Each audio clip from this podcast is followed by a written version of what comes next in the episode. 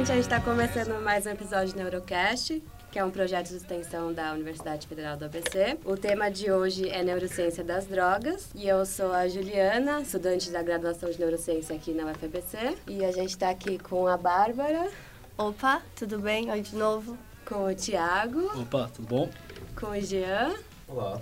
E com as duas convidadas, a professora Raquel e a professora Kari. Relacionado a tudo que a gente já falou, a gente percebeu que as drogas, começa a falar desse assunto, vem vários links que vão se somando, se somando, e é muito complexo. Como a neurociência pode se inserir nesse, nesse debate que é tão amplo. A neurociência procura atuar em vários aspectos mesmo da, da dependência, né? Então, um aspecto é entender a neurobiologia da dependência. Então, por que que eh, isso ocorre, né? Quais são os mecanismos biológicos, né? Por que que uma pessoa se torna dependente? Mais, eh, existe o uso recreacional, né? O uso esporádico, que é, né? Beber de final de semana, beber nas festas, né?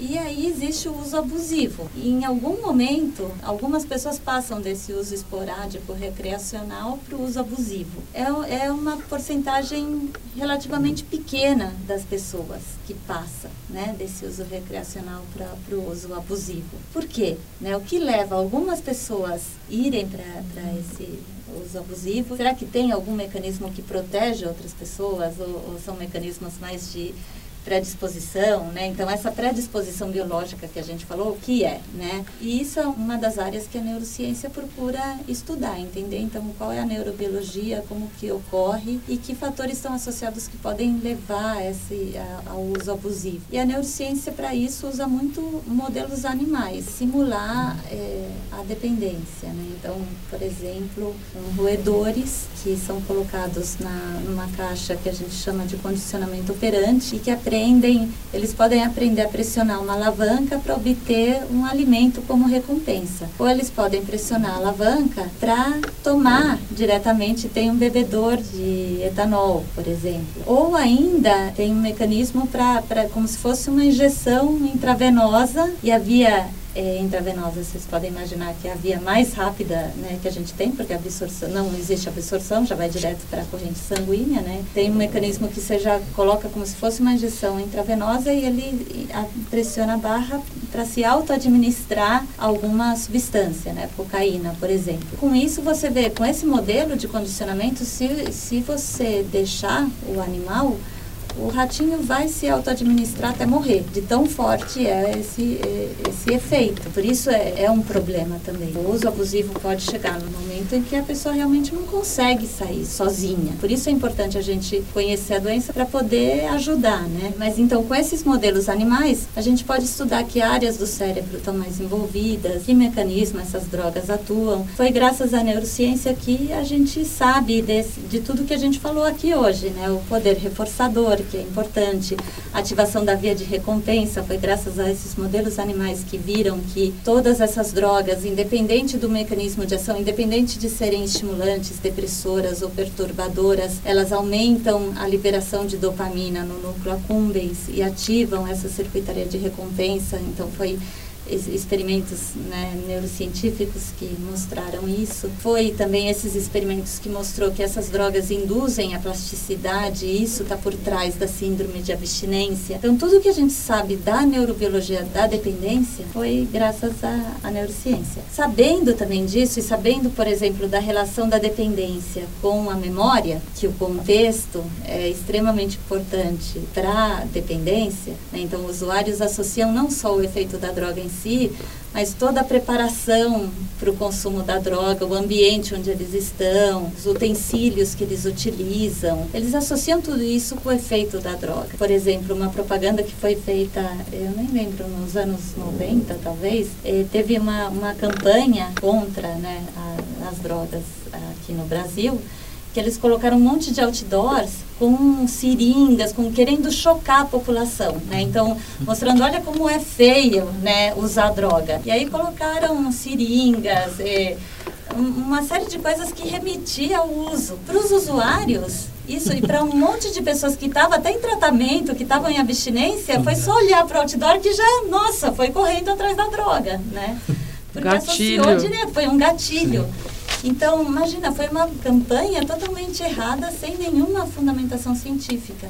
Então, se a gente sabe que você não pode fazer isso, né? Então, é, a neurociência precisa ajudar nas campanhas, a gente precisa ter conhecimento. Eu queria falar de um trabalho também que a gente fez com relação à memória e você fez um é. e eu fiz outro que tá a gente não é autora do mesmo, mas nós somos autoras em trabalhos diferentes. Da relação do contexto com a droga. Por exemplo, o modafinil, que é uma droga que eu estudo, que eu falei para vocês, ele é um psicoestimulante. Por ser um psicoestimulante, já tem que partir do pressuposto que pode ser que ele tenha um potencial de causar dependência, né? Porque a cocaína é, a anfetamina é, várias drogas estimulantes tem esse poder reforçador e uma propaganda, vamos dizer assim, da indústria farmacêutica porque o modafinil é um remédio, é de que ele não tem poder de causar dependência. Parece que né, as pessoas que tomam têm receita médica e, e tratam transtornos do sono, distúrbios do sono, como o modafinil, porque ele foi desenvolvido como psicoestimulante, principalmente para tratar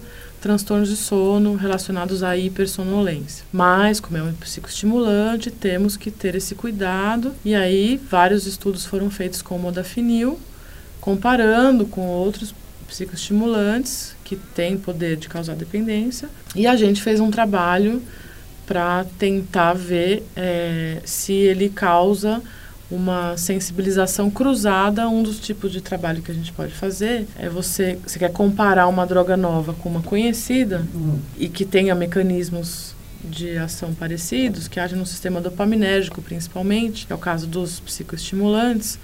Então, se a metanfetamina causa dependência, um rato que tomar modafinil deve se comportar da mesma forma que um que tomar metanfetamina, ou humano também. E aí você pega um usuário que é dependente de metanfetamina ou de cocaína, e você dá um modafinil para ele e vê se substitui os, a sensação que ele está acostumado a ter com essa droga que ele é dependente. E aí, por exemplo, no caso do modafinil, algumas coisas sim, a pessoa não consegue discriminar o que, que eu tomei. Ela toma isso aqui e vê o que, que é. Se é cocaína ou se não é pessoa toma e fala assim, não sei, parece. Então você fala, poxa, então tem propriedades reforçadoras parecidas, mas não tem o poder de causar dependência, por exemplo. Então, você pode ir substituindo uma substância pela outra. No caso da dependência de cocaína, por exemplo, você pode tentar substituir por modafinil, que ele causa um, um prazer similar, mas ele não causa desprazer quando para de tomar. E a cocaína, sim. Isso é um tipo de, de estudo ou de contribuição que a neurociência pode dar, desde que a gente tenha como comprar essa substância para estudar, desde que a gente tenha acesso para fazer estudos, como que nós vamos fazer estudos científicos com drogas ilícitas. Não tem nem como a gente fazer afirmações, tantas afirmações sobre as drogas ilícitas, porque a gente não tem estudos, porque elas são proibidas.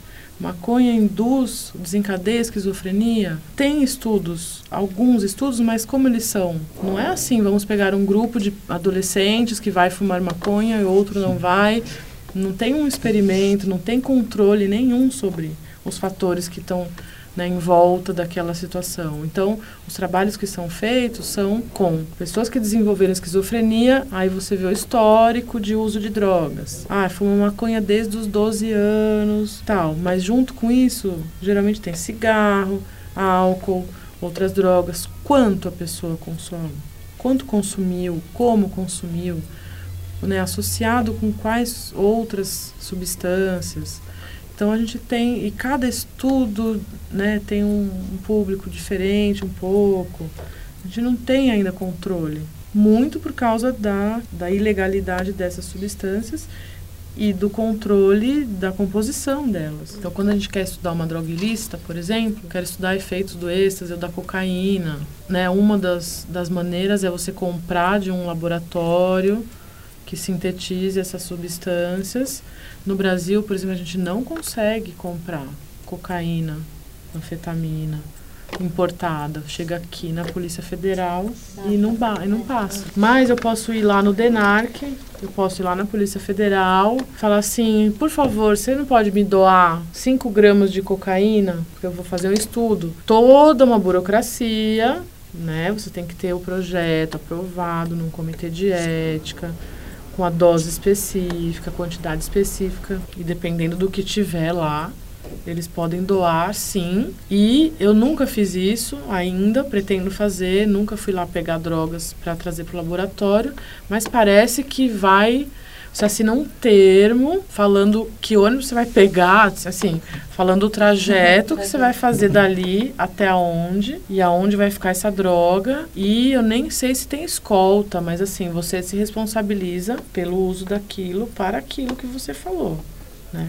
E se a polícia quiser ir lá no seu laboratório e falar assim, quero ver quanto tem, aonde está, se você guardou, né, se está fazendo o uso correto. E vem, a vantagem é que vem com um laudo, né, da perícia, falando o que tem ali, quanto por cento de cada coisa, que quando é apreendido eles fazem isso para saber o que foi apreendido, e aí pode acontecer esse tipo de doação da polícia para estudo científico.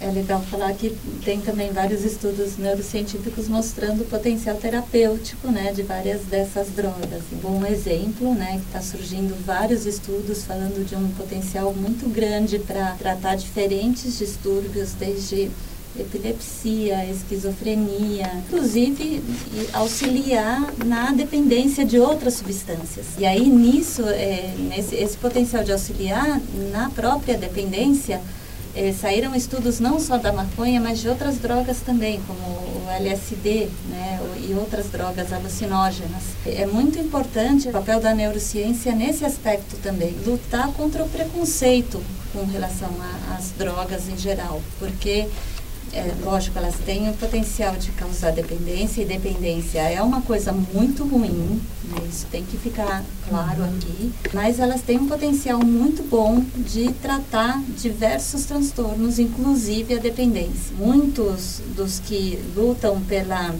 descrimina, descriminalização e, e pelo antiproibicionismo, né, são muito motivados por esses aspectos das drogas, né, de poder aumentar as pesquisas e é, poder realmente usar essas substâncias para ajudar, é, aumentar a saúde. É, eu queria só reforçar isso que a Raquel falou, né? essa luta antiproibicionista contra a guerra às drogas, né? não é de maneira nenhuma para incentivar o uso de drogas e realmente, sim, senão a gente não estaria nem falando aqui hoje sobre isso, né? As pessoas fazem usos problemáticos de drogas, usos indevidos de drogas. Em primeiro lugar, né, a gente tem que saber muito bem o que vai fazer, que escolhas vão fazer né? Para isso a gente defende que tenha informação, por isso que nós estamos aqui também para dar o máximo de informação que a gente puder, de acordo com o que vocês queiram saber também sobre isso, para tirar um pouco do medo de falar disso, né? Porque é um tabu.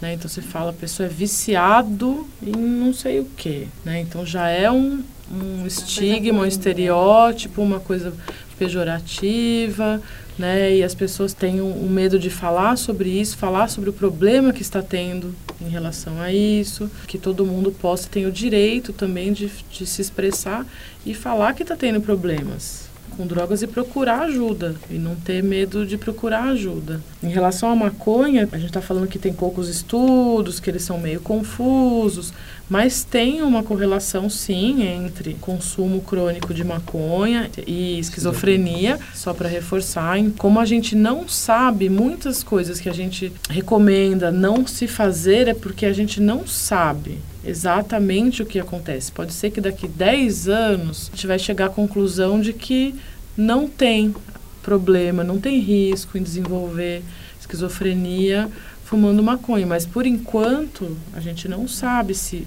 para que lado vai, né, enquanto a gente não tiver estudo suficiente. Então, por precaução, né, para a gente prevenir os riscos, minimizar os riscos e possíveis danos relacionados a isso, a gente, né, tenta evitar ou é, adiar o início do uso de drogas, uhum. né? Ou também é, espaçar, recomendar espaçar o uso né, da, de uma droga, da repetição do uso de uma certa droga, porque aquela plasticidade neuronal que a gente falou, né, ela se dá pelo uso repetido. Mas se você toma um dia, daqui um mês você toma outra cerveja, daqui outro mês você toma outra cerveja, além de você não, não criar essa associação tão clara entre o contexto, talvez, né? Porque se você tomar sempre no mesmo bar, daqui 10 anos você vai voltar naquele bar, você vai querer tomar cerveja de novo. Mas quanto mais você espaçar o uso da mesma substância, mais vezes você talvez evite essa, esse problema da dependência. É, a dependência, você falou agora, se, se eu não é. falar isso, a professora Tatiana vai ficar brava Qual? com a gente. A dependência tem muito a ver com o hábito, né? Ah, sim. é uma forma de memória implícita. Os dependentes é, adquirem esse hábito, que é uma memória muito forte, né? E, e por isso também muito relacionada, ao mesmo tempo de ser o hábito, muito relacionada com o contexto. E isso a neurociência contribuiu também também. Então, todos os mecanismos que levam a um hábito estão associados também com, com a dependência, né? E vias neurais do hábito estão relacionadas também com a, com a dependência, né? Então, isso também é muito interessante. É isso que ela falou, realmente, a gente falou um pouquinho, mas não falou que é da busca, principalmente, né, do, do comportamento, como que o cérebro está envolvido com todas essas coisas, né? No início, a gente tem o prazer induzido pelo consumo imediato, e aí a gente vai tendo uma série de alterações, não se refletem só na sensação ruim de não usar. Isso é suficiente para gerar em mim um comportamento de buscar, né? Eu não fico em casa chorando porque eu estou em síndrome de abstinência. Eu faço o que eu puder para conseguir a droga, né? Então isso também envolve o circuito neural do hábito, que é o comportamento da busca. Toda uma uma cadeia de circuitaria neural envolvida que vai desde o início do uso até desenvolver também a compulsão, que seria o, comportamento todo, né? É de buscar, de usar. Como diria na minha terra, da zona. Você já ouviu essa palavra? Como? Em zona. Serve para tudo. Por exemplo, eu estou enzonado em. O termo, o termo científico é fissura. Né? Ah, a sim, quando, é. Quando ela, quando É a fissura, É, tá, uhum. é, é- é essa vontade né, Incontrolável. incontrolável de obter a droga. Né? É o que a gente chama de fissura. É, eu tô noiado, eu tô fissurado, eu tô enzonado, é, tô pego. Não, como. Tô pego já é sob efeito. É, mas é isso, é a fissura que leva né, ao comportamento de buscar e consumir a droga.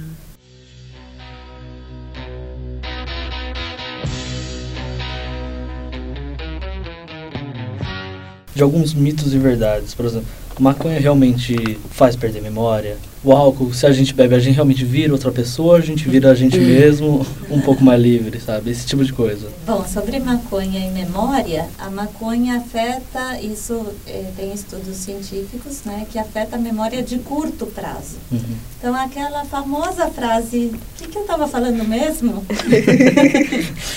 que todo mundo já deve ter ouvido, né? Sim. É de fato um efeito da maconha sobre a memória de curto prazo. Sim. Então, que essa memória que você, que é muito rápida, né? Aquela, por isso que também é chamada eh, de memória de trabalho, né? Que você está usando e manipulando a informação naquele momento, reverberando a informação naquele momento. Pegar um número, um número de telefone da pizzaria, né? Que você não liga num, ou liga muito de vez em quando. Então, você olha é, disca os quatro primeiro nu- primeiros números, né? Você tem que olhar de novo para discar o resto. E se alguém te chamar, você perdeu, né? Você vai ter que olhar de novo. Certamente, se você estiver sob efeito da maconha, você vai ter que olhar 500 Você tá com fome e não consegue ligar para a Não pizzaria. consegue ligar. Então, mas aí tem uma questão que na maconha a gente tem vários canabinoides. Sim. Né? Então, o canabinoide, a substância que é responsável por esse tipo de prejuízo de memória é o THC. Aham. Mas tem também o canabidiol, que tem as propriedades neuroprotetoras, Ah, que é um sim. outro componente da maconha. Então, é importante também essa pergunta que você Separar. falou, porque assim, a maconha. É, Né? O que é a ser. maconha? São várias maconhas. Existem Sim. muitos tipos de maconha. As terapêuticas não é. As terapêuticas Não. não têm THC. Não tem ou THC. tem uma porcentagem muito pequena do THC E também é uma coisa que. Ah, então o THC é do mal e o, e o CBD, o canabidiol, é do bem. Então tem que tentar fazer um erro, por exemplo, que é a Anvisa. Né? Que é por desconhecimento mesmo, é por ignorância. Então o CBD, que é o terapêutico, só é, autorizamos a importação do medicamento que tenha X% de THC, que tem que ser ou zero. Uhum. Só que não necessariamente isso é, é benéfico e é interessante. Por quê? Como é uma planta, né, a composição da planta, naturalmente, a gente que está modificando a planta para ter mais THC ou mais CBD, e já foi visto que as duas substâncias também interagem uma com a outra para facilitar ou para antagonizar efeitos. Então é importante ter as duas coisas na planta. Óbvio que um paciente que tem epilepsia ou alguma outra doença que, que é o CBD, que é o importante, quanto menos THC ele tiver, tudo bem. Tá? Mas o THC, ele tem propriedades é, ansiogênicas, por exemplo. Então não adianta assim, ah, eu gosto de ficar louco. Então eu quero o mais concentrado possível em THC. Só que aí você pode já passar para uma um tipo de efeito que você vai começar a ter mais taquicardia, você pode desenvolver um pânico, uma psicose. E, os, e o canabidiol, ele tem os efeitos justamente opostos. É ansiolítico, ele antagoniza os efeitos colaterais ruins do THC. Até quanto é, é interessante. É então, vai saber se uma pessoa que desencadeou esquizofrenia porque fumou maconha, se ela tivesse fumado maconha que tivesse mais CBD, se também teria acontecido isso, porque ela pode ser neuroprotetora. Inclusive, estudos com esquizofrenia, vários mostrando em modelos animais um efeito neuroprotetor do, do CBD. Né? Se começar em animais, estou falando, né? Tratamento crônico com CBD protege um cérebro de desenvolver esquizofrenia. Né? Então, maconha prejudica ou melhora, ou faz mal ou faz bem para esquizofrenia? Depende. Pode até ser que ele seja neuroprotetor, se for um tipo específico de maconha. Agora, com relação ao álcool, uhum, ele tem a propriedade de que a gente né, que é citada geralmente de desinibir, né? Então causa uma desinibição é, comportamental. Agora, eu não diria que a pessoa deixa ouvir ela mesma, ou deixa de ser ela mesma, varia. Ela fica talvez mais solta. É claro que, que é, sempre é bom você ter um freio, né? Uhum. É, assim, que é um dos, uma das funções do nosso córtex pré-frontal, né? Esse freio comportamental. A gente freia em determinadas situações, né? Não faz tudo que a gente quer o tempo Sim. todo. Talvez o álcool desinibe até esse ponto de, de prejudicar esse freio. Sim. Então, é um grande problema de alcoólatras, por exemplo, né, que bebem e que perdem totalmente esse freio. Né? Isso geralmente causa, sim, problemas. Né? Deixou de ser ela mesma, porque, de certa forma, ela não tem mais esse freio. Né? Hum. Talvez nesse sentido, né? mas eu não diria que, que é uma propriedade... É, do, do álcool. Eu acho que é uma propriedade da pessoa que usa. É, uma é, é uma interação ali na pessoa com a droga, porque tem pessoas que usam qualquer droga e viram outra pessoa, uhum. ou viram elas mesmas, ou, ou elas usam esse canal para se expressar de um jeito que elas não conseguem se expressar quando estão sem o efeito de drogas. Então, por isso também que é uma, uma abertura para usar drogas em terapias. Uhum porque você abre um canal para a pessoa expressar alguma coisa ah, que, que ela não expressaria naturalmente. Né? Principalmente os psicodélicos que estão sendo muito utilizados em terapias. E eles são catalisadores dos problemas que as pessoas vão tratar nessas terapias. Por exemplo, depressão, estresse pós-traumático, dependência de outras drogas que estão sendo usados psicodélicos para alucinógenos para tratar que é a chamada medicina psicodélica, é usado não é em primeira escolha. Né? Também é uma coisa assim, ah, não vai todo mundo sair tomando, tomando, comendo cogumelo que vai curar as suas, os seus traumas e as suas seus problemas psicológicos. Não, também tem dose, tem né, uma escolha depois que os tratamentos tradicionais não funcionam. Mesmo os médicos que fazem esses tratamentos com a medicina psicodélica não, não usam como primeira escolha isso, né? É depois que outras coisas não funcionam, mas parece que, por exemplo, o LSD catalisa uma série de coisas que a pessoa resolve mais rápido aquele problema do que se fosse com outra droga ou só com a psicoterapia, com ayahuasca, ibogaína, cogumelo também. O exemplo é o uso dessas substâncias em rituais, né? Uhum. juntos.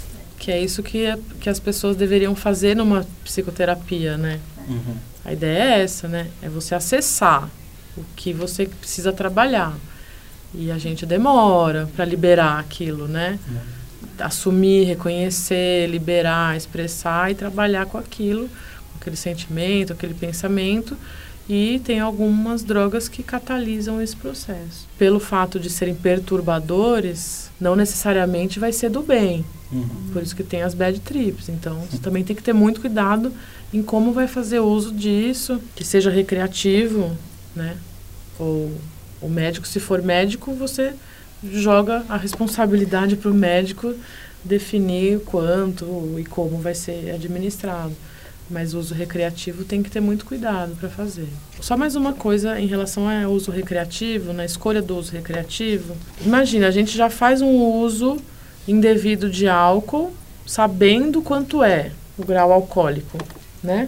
Cerveja é 4 e pouco, a vodka é 40, 40 e pouco, não sei quanto, o vinho é 15, enfim sabendo quanto tem de álcool ali, a gente já faz coisas que a gente passa um pouco do limite, né? Faz. Imagina não sabendo Sim. o que tem ali. Né? Então, principalmente com estimulantes, cocaína, por exemplo, como é um estimulante, se você tiver usar em dose alta, você pode ter overdose. Né? Você pode ter uma parada cardíaca. Né? Então, os casos de morte ou overdose por cocaína geralmente são hiperexcitabilidade do sistema nervoso central e periférico, porque ele age também né, no sistema cardiovascular. Então a pessoa pode ter convulsão ou parada cardíaca. Então tem que saber o que tem lá, mas não dá para saber o que tem lá. Né? Então usa uma quantidade achando que, que tem 10%, tem 90% e se dá mal. Né? É sempre ter que fazer um uso uma, em pequenas quantidades para saber como é que tem ali. E com ácido acontece muito isso também. As pessoas terem bad trip por não saber quanto tem. Não é porque fez um uso indevido, mas acha que tem um pouquinho e tem muito. E aí sofre as consequências daquilo, né?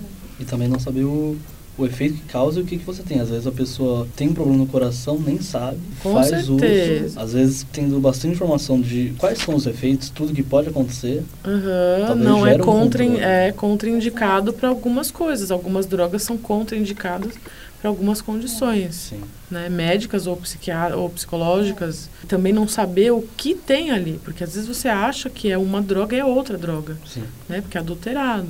Então assim, eu não tenho problema nenhum cardíaco, então eu posso tomar tal coisa, só que eu vou lá e tomo e é outra coisa. Os casos de morte por overdose de êxtase, por exemplo, a maioria das vezes não era êxtase. Tinha outras coisas, não era MDMA, né? Eram outras drogas que estão sendo usadas como adulterantes, que essas sim são muito mais potentes e mais é, e mais prejudiciais. Tem efeitos colaterais muito mais intensos, por exemplo, de hipertermia, que o MDMA mesmo não tem hum. esse risco, mas a outra droga tem. É, aqui eu lembrei que faltou falar um conceito que é o de tolerância. Né? Hum. A gente não falou sobre intolerância. E essa mesma plasticidade que a gente falou que leva à síndrome de abstinência, é a mesma que provoca a tolerância. Né? Então, essas, essas adaptações que a célula tenta fazer para contornar, né? para é, lidar com a, a presença constante da droga, pode levar à tolerância, ou seja, como a célula tenta se adaptar, a, a droga, nessa mesma dose, para de fazer o mesmo efeito inicial.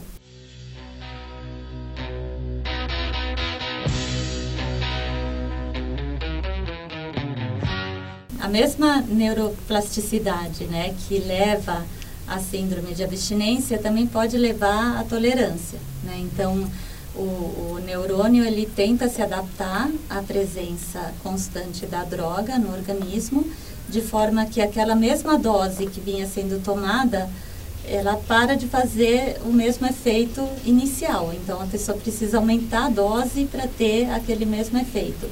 Então, ela vai tomando doses cada vez maiores daquela substância, né, para ter o mesmo efeito.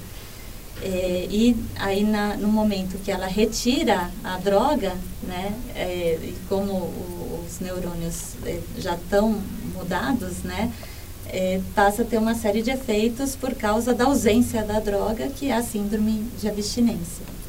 Né? Então a tolerância leva ao aumento da dose, né, para obter os mesmos efeitos iniciais. É, existe também o fenômeno da sensibilização, que seria o oposto à tolerância então, na sensibilização, a mesma dose vai produzindo efeitos cada vez maiores. Então, você teria até que reduzir a dose para manter eh, com o mesmo efeito inicial. Mas isso geralmente não acontece, né? Então, a sensibilização eh, aumenta cada vez mais aquele efeito e parece que a sensibilização está muito associada aos efeitos de eh, estimulantes, efeitos, por exemplo, de euforia, né? Então, alguns estudos relacionam a sensibilização comportamental é, com a fissura, que é aquela vontade irresistível né, de ir atrás da droga e você vai, você tem pique para isso, né? É, você está sensibilizado, né? Então tem algumas associações da sensibilização com a fissura. A tolerância é importante porque não são todos os efeitos de uma droga que sofrem tolerância. Né? Então, você pode ter tolerância, por exemplo, aos, aos efeitos motores do, do, do álcool, né? Então, é, você, você, um alcoólatra, por exemplo, pode beber quantidades muito altas de álcool e não perder o equilíbrio, né? E uma pessoa normal, não, né? normal entre aspas, né? Já outros efeitos, por exemplo, podem não não ter essa essa tolerância, né? É, então, por exemplo, efeitos de drogas estimulantes no coração podem não ter tolerância. Então, a mesma chega numa dose pode ser prejudicial para o coração, mas os efeitos estimulantes dessa droga sofrem tolerância. Então, com cocaína, isso acontece muito. A pessoa vai aumentando a dose para ter esse efeito estimulante que é o efeito reforçador, o, efe, o efeito né, prazeroso. Mas aí chega uma hora que o coração, por exemplo, não aguenta, porque a dose é muito alta, porque pro, né, nesse efeito não teve tolerância. Então esse é o risco né, da, é, da overdose, e principalmente se a pessoa já tem algum problema é, prévio. Né?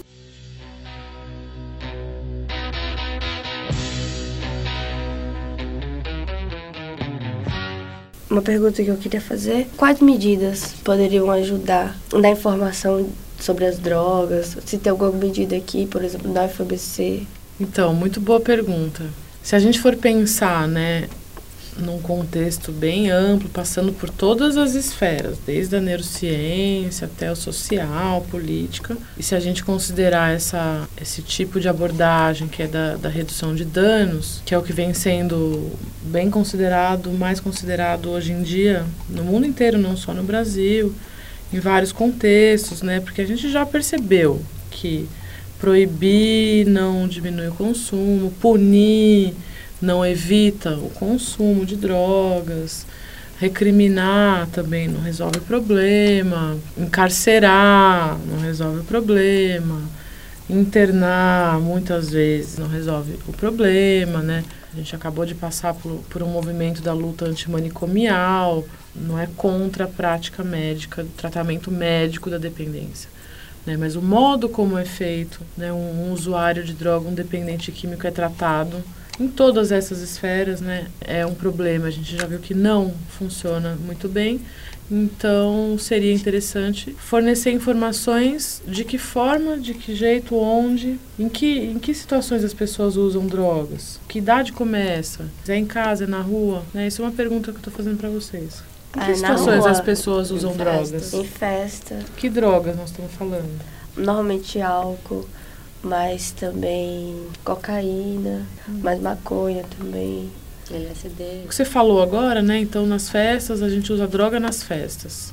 Então, a gente já está limitando quais são essas drogas. E aí, as drogas psicotrópicas ou psicoativas. É, só para deixar claro, né, De psicotrópicas drogas psicoativas. psicotrópicas ou psicoativas, as duas são, são é, basicamente as drogas que atuam no sistema nervoso central e modificam comportamento, humor, cognição. É, alguns autores falam que as psicotrópicas são as que têm potencial para induzir dependência. Mas outros autores falam que não, tanto psicotrópica, psicotrópica é sinônimo de psicoativa. Na verdade, psicotrópica vem do, é, tem tropismo né, pelo, pela psique, pelo psiquismo, né? Uhum. Então, tropismo pela, pela mente. Ou psicoativa é, tem atividade na, na mente. Então, basicamente é isso. Afetam o sistema nervoso central eh, e, com isso, modificam o humor, cognição, atenção e o comportamento. Então, o que, que a gente usa de drogas? É só em festa? Em casa, em festa. Às vezes, criança, sei lá, 10, 11 anos, adolescente, tem churrasco no final de semana, pais tomam uma cervejinha, deixa a criança tomar espuminha, né? Dá uma lambidinha, pode experimentar, quer um vinhozinho, vinho não faz mal, né, vinho. Então, a gente consome drogas em vários ambientes, né? É, desde cedo. E aí, especificamente nesse contexto adolescente ou início da vida adulta, universitário, tem uma série de, de consumos específicos. Ou é narguile, ou é cervejada, não sei das quantas. Como que chamava uma que tinha lá em Botucatu? Maratoma. então, quem tomava mais, sem cair, né? Principalmente o álcool, Interreps. É, É, a Interrap é de- É. das repúblicas. né? Eu- Então, é uma série de eventos que giram em torno do consumo de álcool, principalmente. Então, é, em festas universitárias, a principal droga consumida é o álcool. E aqui na UFABC foi criado um projeto da PROAP, que é de redução de danos é, em drogas, álcool e outras drogas, para atuar em eventos e festas aqui na universidade. Eu trabalho num projeto de redução de danos que chama Respire, que é de um coletivo que chama Edley, e esse projeto atua em festas, eh, em diversos contextos de festas de música eletrônica, festivais, até festas universitárias ou né, o, que, o que couber. E o que é feito? Isso é uma, uma ação pontual, né? É, Você não vai acompanhar um indivíduo pelo resto da vida, saber o que está acontecendo na vida dele. A gente faz ações pontuais, mas dentro da universidade é interessante porque aqui dá para acompanhar o aluno em outras esferas da vida dele, né? Vocês ficam bastante tempo vivendo na universidade em várias situações, não é só na hora da festa. É uma iniciativa bem interessante que aconteceu aqui. A gente fez uma ação pontual que foi na festa dos calouros. E o que, que a gente faz nessas ações? Distribui panfletos com informações sobre as drogas, conversa, né, tira dúvidas, fala sobre as drogas, fala sobre o uso de drogas, sobre estratégias de redução de danos, né, para cada droga você tem estratégias específicas, regras gerais, por exemplo, alimente-se bem, beba água sempre, né, antes, durante, depois da festa, antes de consumir qualquer droga, esteja bem fisicamente. A gente não fez análise dos dados ainda, mas várias pessoas que procuraram atendimento lá no stand no dia da festa dos calouros, os que tombaram mesmo eram os que estavam desde de manhã ou trabalhando, tinha uns que falavam assim: "Eu só quero deitar, eu tô cansado, eu não tô bêbado, eu tô cansado. Eu tava passando mal, passou mal, vomitou e tal. Você falava que eu tô cansado, eu trabalhei desde não sei que horas, óbvio que não se alimentou bem, tava cansado, veio pra festa. Já começou na catuaba, E aí passou mal, o corpo dele não estava bem para beber aquele dia. Ai, nunca aconteceu isso. Isso todos falam, né? Todo bêbado fala isso. Duas coisas, nunca aconteceu isso e outra, nunca mais eu vou beber, né?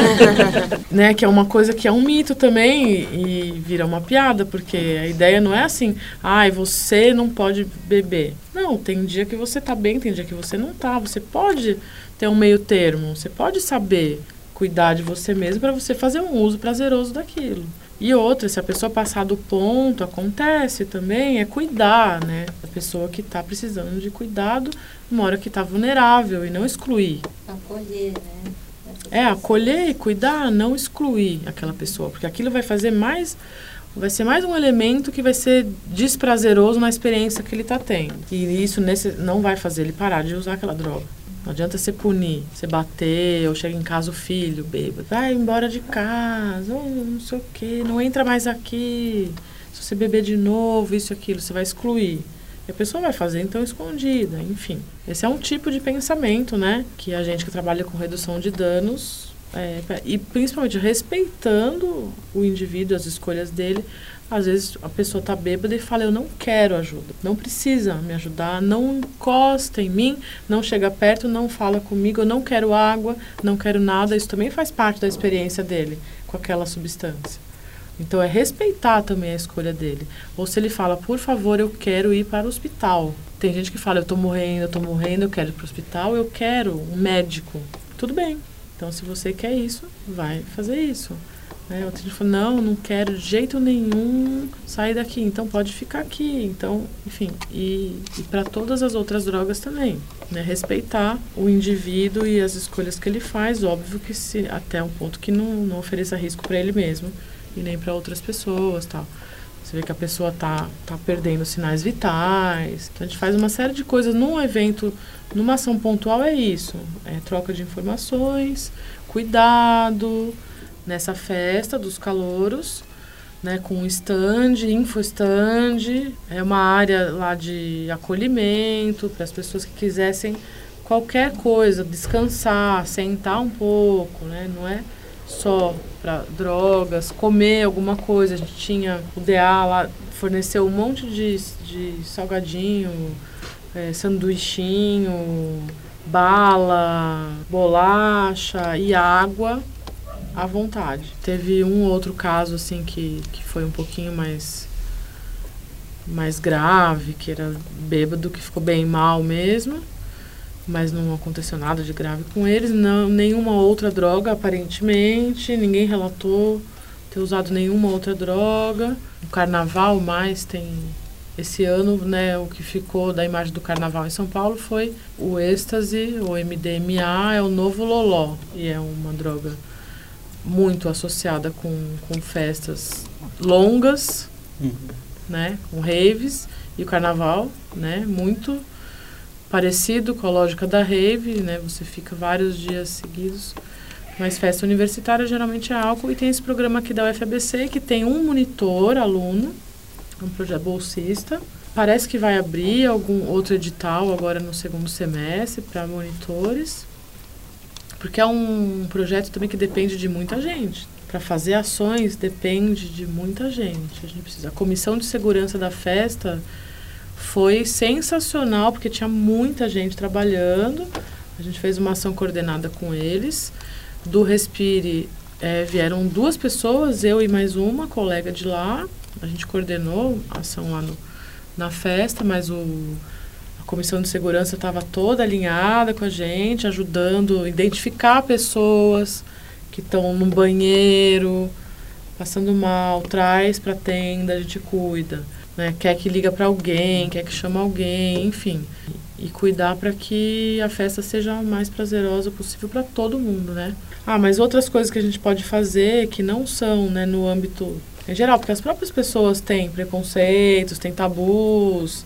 Então chega lá bêbado e fala assim: ai, desculpa, desculpa, desculpa, desculpa, desculpa, desculpa. Tem gente que pede muita desculpa e você fala: não precisa pedir desculpa, a gente está aqui para te cuidar. Ai, não quero dar trabalho, ai, esse é o nosso trabalho.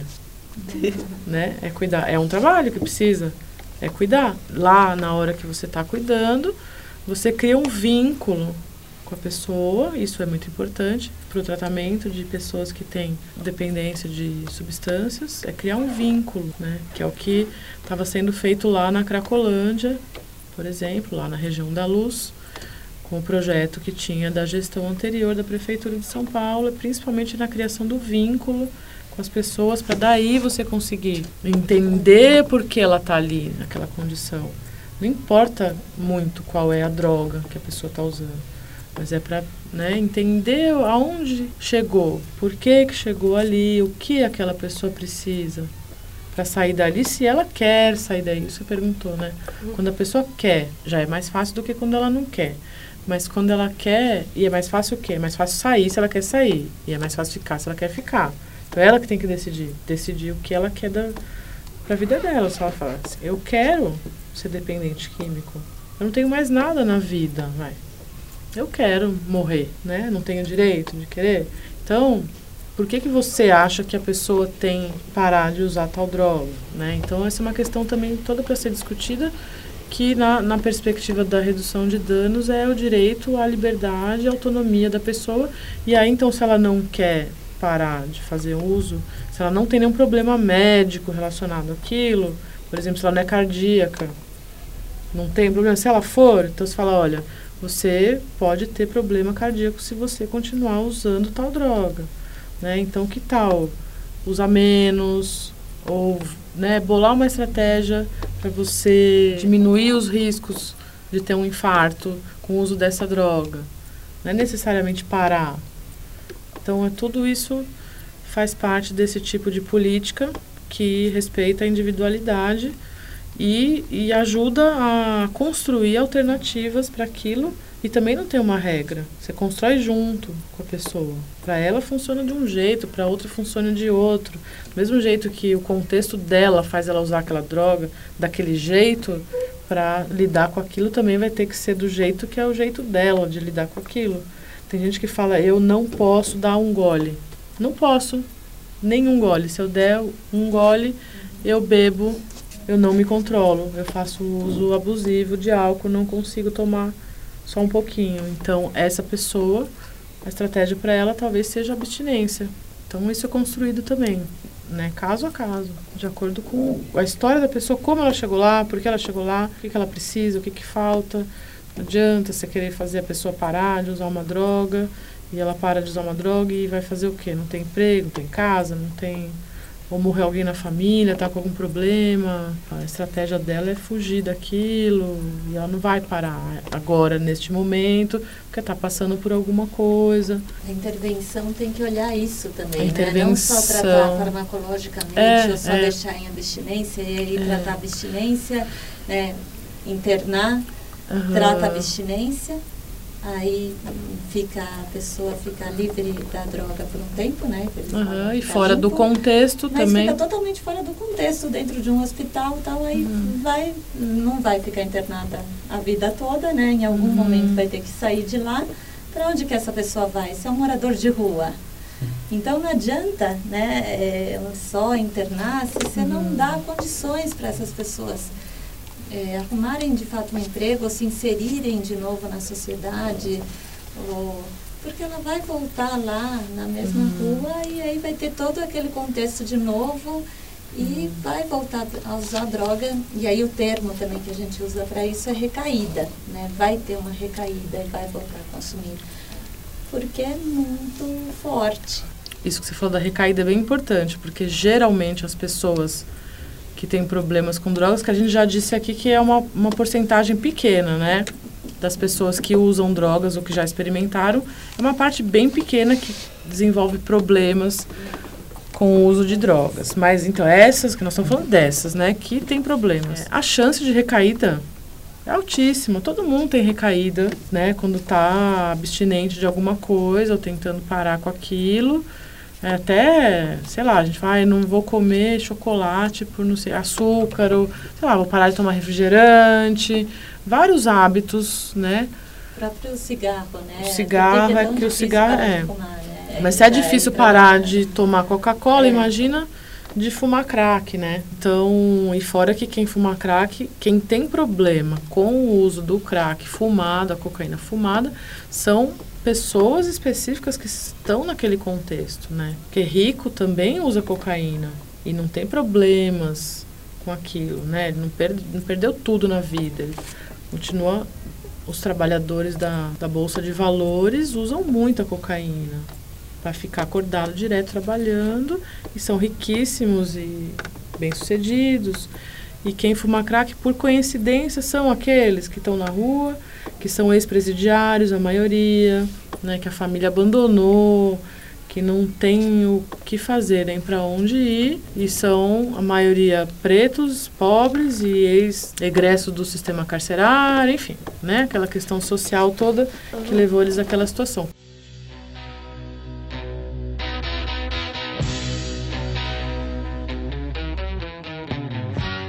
É, e esse negócio da abstinência também é perigoso. Olha como pode ser perigoso você também não ter conhecimento da farmacologia, porque tem coisas que são pura ignorância. Quando uma pessoa né, é dependente de depressores do sistema nervoso central, como a Raquel já falou, quando você para abruptamente o álcool, você tem uma síndrome que chama delirium tremens, que o teu sistema nervoso ficou tentando compensar o tempo todo aquela freada e quando você solta, ele tem uma resposta estimulante ou excitatória muito exacerbada, que pode levar a um quadro desse aí do alcoolismo, né, da síndrome de abstinência ao álcool, que é tremor, pode ter até uma, um quadro convulsivo. Com morfina, heroína, que são os opiáceos, é, também que são depressores, a síndrome de abstinência também agravada por causa disso e você pode ter quadros como aconteceu recentemente de um cara que era morador lá da, da região da Luz, que era o Cadu, super conhecido. O vídeo dele viralizou até na internet, ele mandando recado pro prefeito. E ele era usuário de heroína e de outras drogas, mas aí convenceram ele a, a se internar, ele aceitou e o tratamento que fizeram com ele foi o de abstinência, né, total. Só que ele era dependente de um depressor, né, então não pode retirar de uma vez a droga. E ele teve uma parada, ele morreu.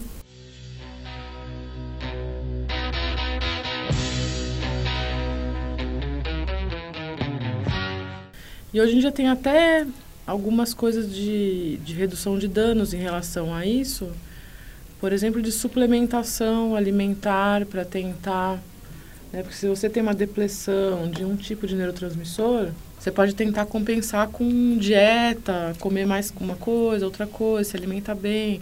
Uma dieta rica em triptofano vitamina C, falam, antioxidantes, para lidar com os efeitos da depressão dos, dos neurotransmissores quando você usa uma droga estimulante. E quando a gente fala em depressão, né, isso é, é realmente muito é, comum acontecer com alguns estimulantes, como o êxtase.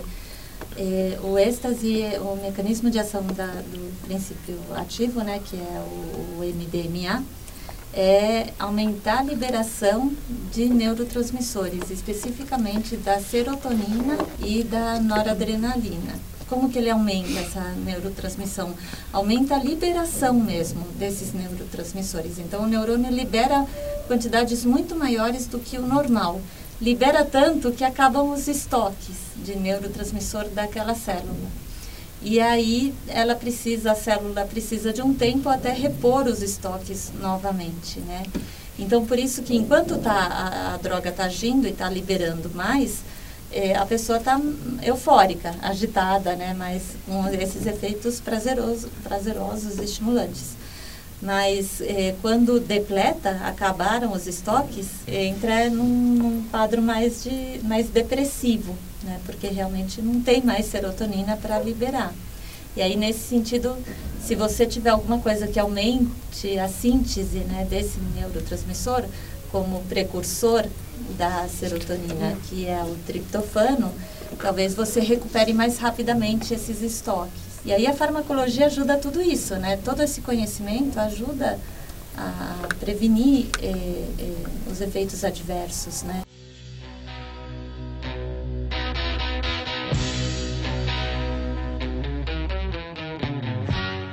E como perspectivas e também desdobramentos desse, desse episódio, que veio com muitas informações e com muito também com muita ânsia do que pode acontecer, do que a gente pode fazer com essas informações e também com muitas dúvidas sobre o próprio tema, sobre questões mais específicas como efeitos de algumas drogas, uma droga que antes era ilícita ou que é, não podia ser utilizada como medicamento, torna-se a ser um medicamento.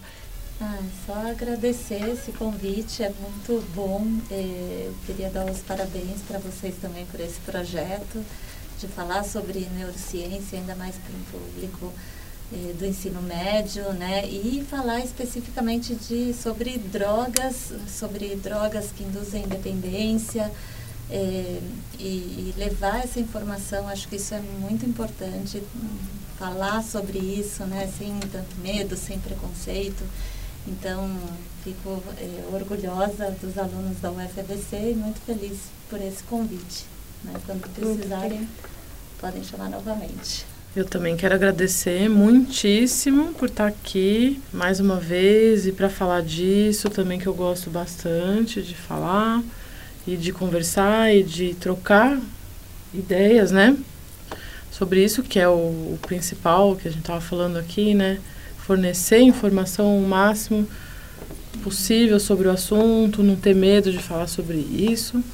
E, e para o público que, que vai ouvir também, né? Que é um público bem jovem, o quanto antes falar e escutar sobre isso, né? E, e discutir essa questão, melhor eu ouvi os outros episódios também, achei bem bom. Estudei antes de vir. Eu ouvi dois ou três. Eu tenho certeza que o público tá, deve estar tá recebendo muito bem esse projeto. Parabéns. Obrigada. Muito obrigada a todos e até o próximo Neurocast.